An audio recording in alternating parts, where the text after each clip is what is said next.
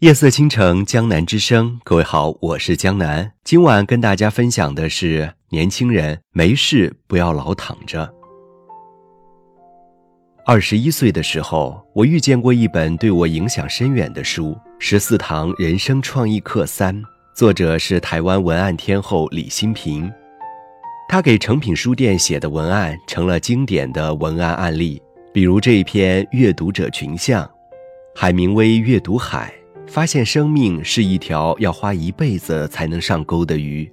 梵高阅读麦田，发现艺术躲在太阳的背后乘凉。弗洛伊德阅读梦，发现一条直达潜意识的秘密通道。罗丹阅读人体，发现哥伦布没有发现的美丽海岸线。加缪阅读卡夫卡，发现真理已经被讲完一半。在书与非书之间，我们欢迎各种可能的阅读者。是不是很有才华？但是最让我喜欢的不是他的才华，而是他的生活态度。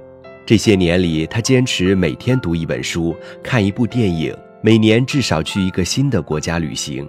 作为职业作家，他还出版了几十本书，并且教授创意文案课程，在各地奔波演讲做分享。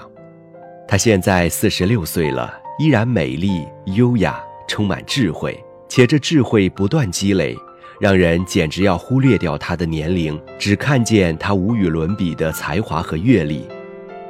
在这本书里谈到对创意的理解，他说：“我一直想要突破现实框线，过一个自主、自由、自在的人生态度。这样的生活让阅读、写作、写文案、出国旅行、看电影与表演、演讲、开课等各个面向都 mix 的完美。”所以，对我而言，没有工作的概念，只有生活的概念。我只想创造每天非凡的生命经验，只想把每一天活得无懈可击。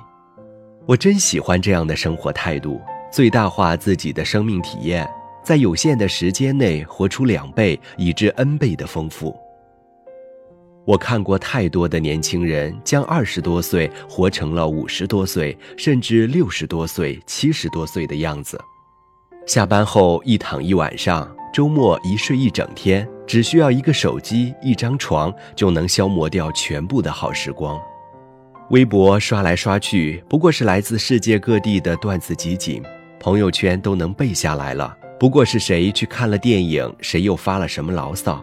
视频网站关上一个，又打开另一个，对着屏幕上别人的爱情、别人的生活长吁短叹，自己却在工作的烦躁、生活的无趣里无法抗衡。这样的青春不是耗在了路上，而是耗在了床上；不是迸发着热情和火光，而是在泥潭里越陷越深。于是身体走不了万里路，心里也浑浑沌沌，两双手只知道困在手机旁。以前多少人躺在床上吸鸦片，现在多少人躺在床上玩手机，连姿势都没变。所以你还抱怨上天没有把美好的生活给你吗？那是因为你从来没有亲手去创造过美好的生活，更没尝试过将自己的人生过得妙趣横生。纵然我们无法像李新平那样因为才华而自由。但至少可以让自己在忙碌的工作之外，找到除了玩手机、刷微博、抱怨吐槽之外的更好玩的乐趣。我有一个朋友看过李新平的那本书之后，和他一样做到了每天一本书、一部电影。有人问他，看一部电影至少一个半小时，而看一本书更远不止一个半小时，你是怎么做到的？他说：“我在地铁上看下载好的电影。”不管是在去见客户的路上，还是在等餐的时候，我都带着要看的那本书，所以我只是把刷微博和朋友圈的时间省下来了而已。再换句话说，我只是把手机换成了书。去年这个时候，同为绘画白痴的我和他一样，想要学些简单的绘画。一年过去了，我还是绘画白痴，可他已经能够画出一些漂亮的水彩画了。我也问他是怎么做到的，是不是找了老师？他说没有，我就是买了一本水彩画入门书，每天学着花一点时间啊。听了他的话，我真的很惭愧，我看到他因为学到了新鲜的东西，看到了新鲜的事物而充满热情的态度，我更加惭愧。毕竟我有好多这样的时候，觉得人生好无聊，人生真没劲，所以提不起精神来去面对任何事情，全然忘了更年轻的时候我对《在路上》那本书的挚爱，也忘了书中那段我曾经很喜欢的话。我走在一百二十五号大街上。忽然停住脚步，惊奇地环顾四周，那种感觉就像是从一个生命那么长的美梦中的醒来。我徜徉在他们身后，就如一直以来跟随在那吸引我的人身后那样。只有那些热情的人才能吸引我的兴趣，那些疯狂的生活，疯狂的表达，同时对一切事物心怀渴望。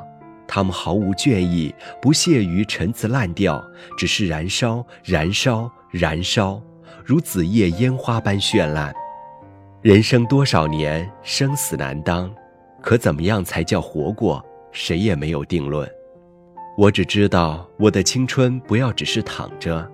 更不要垂垂老矣，手脚都不能动弹之时，躺在暮色将至的床上，回想自己过去的漫长的一生，竟然从来没有一次酣畅淋漓的付出，一次说走就走的冒险，一次义无反顾的爱情，竟然全都是躺在床上刷的微博段子，歪在沙发上做的白日之梦，以及大片大片的空白、浪费与虚度。我还想我的青春活得精彩一点，再精彩一点。前几天我在一个人步行嘛里写，一个人也要有热气腾腾的生活。有人留言，怎么样才能有热气腾腾的生活呢？我觉得只需要四个字：别老躺着。